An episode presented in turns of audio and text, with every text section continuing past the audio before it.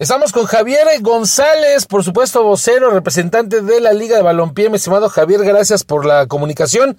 La pregunta de rigor, primero, ¿qué es la Liga de Balompié? ¿Qué es?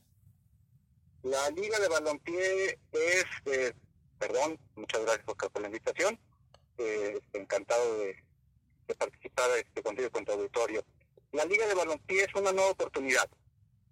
Es un lugar en el que las personas, jugadores, afición, medios de comunicación, eh, empresarios, inversionistas eh, que quieren participar en la industria del balompié, del fútbol, eh, y no han podido o pudieron muy poco y luego ya han podido seguir, tengan esa oportunidad. Esa es la Liga de Balompié Mexicano, una segunda oportunidad para todo aquel que lo desee y que tenga un sueño por cumplir.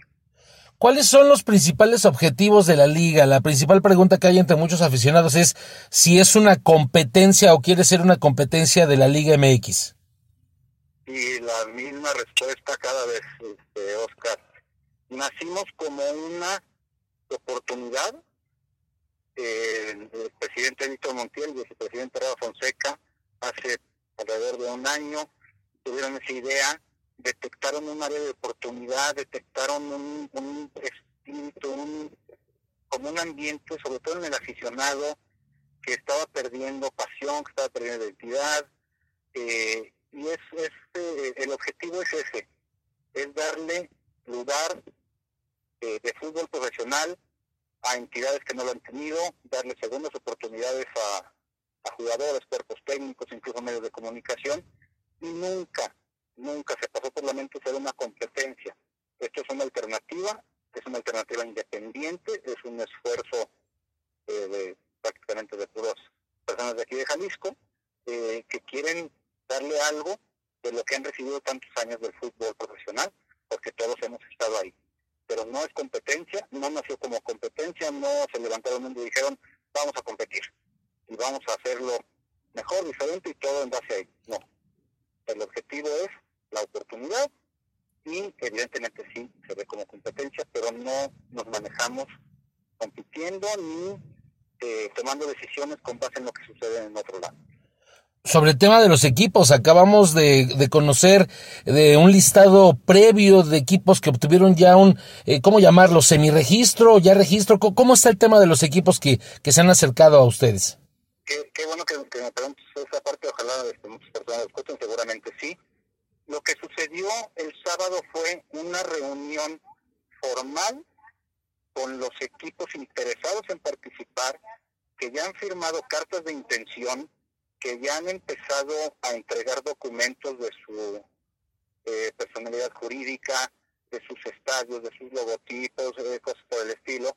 Pues fue una primera reunión para juntarlos, para mencionarles el proyecto mucho más grande, para presentarles a los directores, para Ahí estuvo jurídico, administración, estuvo el director deportivo, eh, estuvo el señor Robles con arbitraje, para que fueran conociendo más a fondo y aprovechamos para tenerlos ahí, para que llevaran documentos físicos, para reforzar su intención. Esos 22 equipos que están ahí, la primera opción fue demostrarnos su seriedad. Y están en proceso de certificación de sus solicitudes.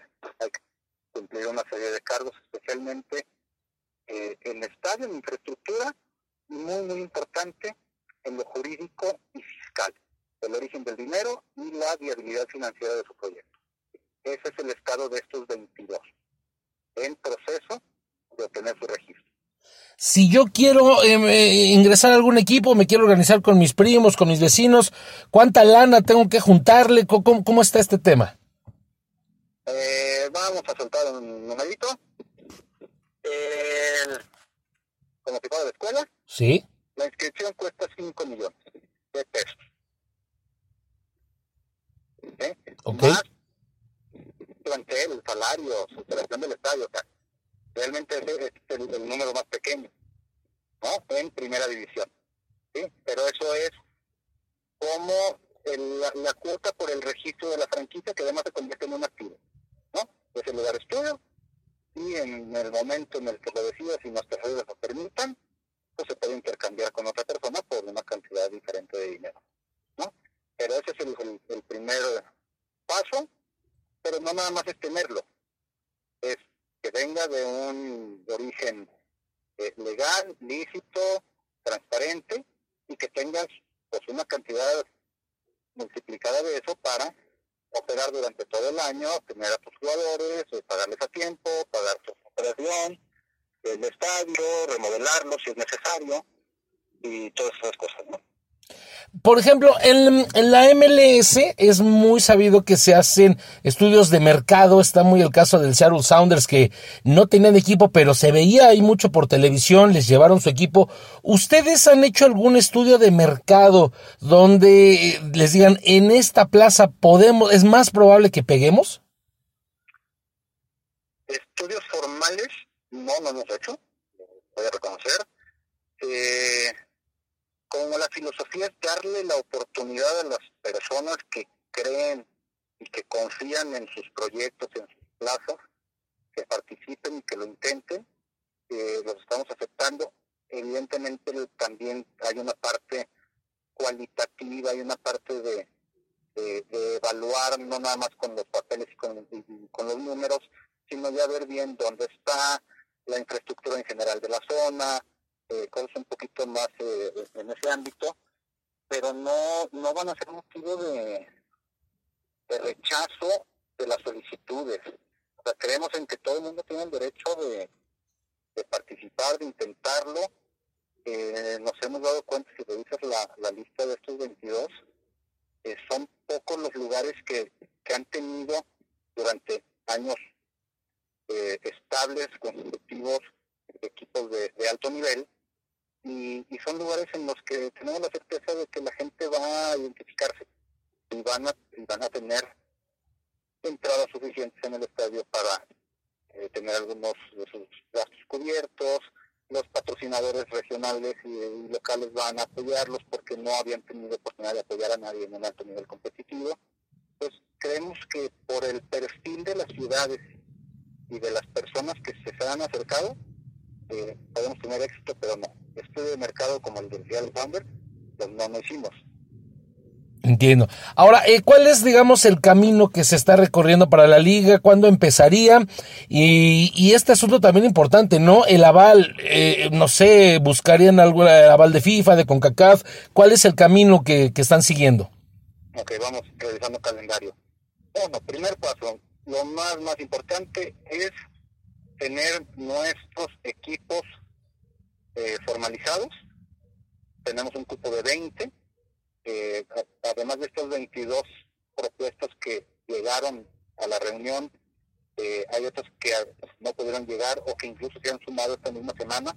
Debe haber, al cálculo que tengo del día de hoy, 31 propuestas. Entonces estamos esperando que se llene el cupo de 20, que eso suceda en el transcurso del mes de marzo y después comenzar la inspección de estadios, la revisión ya bien de, los documentos, de estos asuntos, que los equipos empiecen a conformar planteles, etcétera. Certificaciones, avales, eh, con los tradicionales FIFA y con CACAF por el momento no hay posibilidad. Necesitamos que empiece a rodar la pelota para buscar certificaciones eh, de otro tipo que nos permitan después acercarnos a ellos eh, por medio de comités olímpicos o de asociaciones internacionales también paralelas. Existe una asociación internacional de fútbol paralela, eh, se llama CONIFA, no sé si la, la habías escuchado alguna vez, y ellos se dedican a reunir a todas estas asociaciones de ciertos países que tienen algún tipo de no de discriminación, sino de peculiaridad, de raza, de eh, lenguaje, o refugiados incluso, no somos en la Asociación Nacional de Balompié Mexicano ninguno de ese tipo, pero sí somos una asociación alterna, una asociación que no pertenece al status quo y que tenemos la confianza de que una vez que empecemos a funcionar, pero hasta que empecemos a funcionar podemos acercarnos a ellos y ya lo revisamos y necesitamos empezar a funcionar para que ellos les volteen a ver. Entonces sí vamos a buscar avales, FIFA y Conebol lo más probable suceda nunca, a menos que tuviéramos una alianza con la Federación Mexicana de Fútbol, que tampoco vemos muy probable. Por último, eh, mensaje para todos aquellos que quieran jugar, árbitros, eh, todos los que quieran formar parte de, de, de, esta liga, qué es lo que tienen que recorrer, a dónde contactarlos, etcétera. Okay, también muy buena pregunta. Eh, precisamente hoy se publicó en nuestras redes sociales, bueno, se publicó en la, en, la página de Facebook que es Somos Balompié, un, un documento, bueno, unos documentos, más bien yo lo hice en un documento y luego lo copié y le pegué como, como comentario, donde vienen 17 preguntas y respuestas más frecuentes, entre ellas cómo participar. Árbitro, si eres árbitro profesional, si eres ex árbitro profesional, con una trayectoria en las categorías de profesionales de México, hay que mandar un correo con la trayectoria, los años, edad, eh, edad de residencia, se toma en cuenta por el profesor Robles, hay una dirección de arbitraje.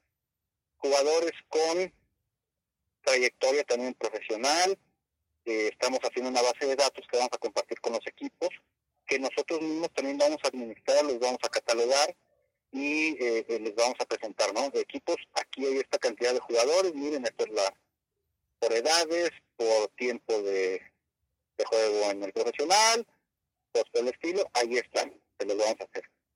No profesionales, tanto árbitros como jugadores, eh, los equipos nos han dicho, vamos a hacer evidentemente visorías en sus zonas de influencia y en zonas cercanas, las vamos a publicar de inmediato, y para árbitros vamos a eh, formar una academia, porque no vamos a tener suficientes árbitros más que para la primera división con experiencia, pero necesitamos más, porque va a haber segunda división, va a haber tercera división, eh, lo más es que tengamos también nuestro torneo de copa, o sea, esto va a crecer en los próximos dos o tres años, perdón, muy fuerte, y necesitamos muchísimos árbitros, se van a estar muchísimos jugadores, y, y ahí va a estar la oportunidad para todos aquellos que pues ahorita no lo están teniendo y que probablemente en un futuro no muy lejano vamos a tener otros 250, 300 futbolistas profesionales desempleados. Señor Javier, ¿algún mensaje que con el que quieras tú terminar esta eh, primera intervención? Porque obviamente estaremos muy al pendiente de lo que hagan. Muchas gracias. Eh, el mensaje es de agradecimiento. Hemos tenido una gran respuesta sobre todo la afición, los mensajes son de aliento, los mensajes son qué bueno que hay una alternativa, eh, los no son amenazas, eh, son buenos deseos, no vayan a hacerlo de esta manera, no lo vayan a hacer de la otra manera, pero en general hemos eh, tenido una muy buena respuesta, estamos muy agradecidos, estamos muy contentos, muy satisfechos. Eh, los medios de comunicación, no los gigantes, pero en general la gran mayoría de los medios de comunicación del país nos han aceptado, nos han buscado.